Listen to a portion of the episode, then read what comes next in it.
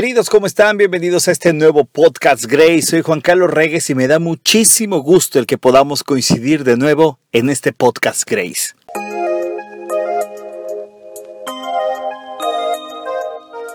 Los corazones con gozo son aquellos que agradecen en todo momento, aún, fíjate bien en esto, ¿eh? Aún en los momentos de tribulación. Y es que el gozo, a veces pensamos que el gozo es un sinónimo de sonrisa permanente, como si fuera comercial de pasta de dientes. Pero no, el gozo es saber que por muy fuerte que arrecie el mar en tu vida, tu barca va a llegar a buen puerto. ¿Sabes por qué? Porque sabes que es Dios quien la conduce cuando tú confías plenamente en Él. El tratar de entender el por qué Dios permite que pasemos ciertas circunstancias en nuestra vida es un dolor de cabeza. ¿Y sabes por qué es un dolor de cabeza?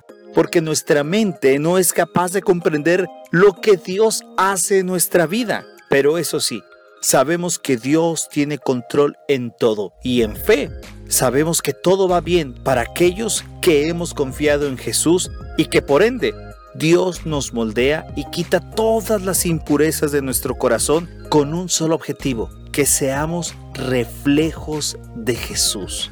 Con esto que te platico viene a mi mente la imagen de un taller donde se hacen los artículos de plata. El alfarero que trabaja con la plata tiene que sostener una pieza de la misma de plata en fuego intenso y dejándola calentar, y es así como puede quitar todas las impurezas de la plata.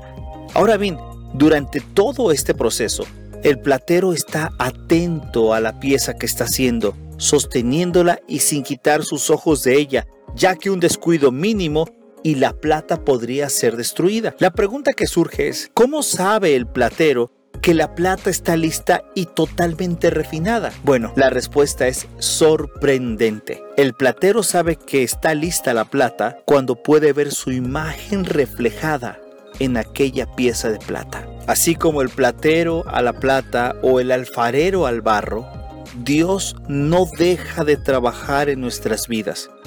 Tenemos que dejarnos moldear por Dios hasta que nosotros seamos reflejos de la bondad de Dios y de su amor, hasta que sea muy notable en nosotros el carácter de Cristo a través del fruto del Espíritu Santo. En Jesús, aquellos que hemos sido salvos por gracia, somos la obra maestra de Dios. Sí, así como me estás escuchando.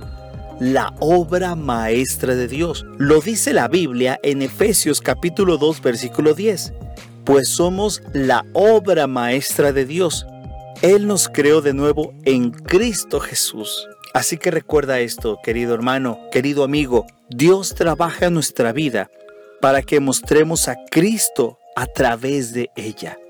Hoy te invito a que dejes tu vida en las manos de Dios y que Él haga de tu vida la obra maestra a través de Cristo Jesús. Recuerda, haz la prueba y verás qué bueno es el Señor. Que Dios te bendiga.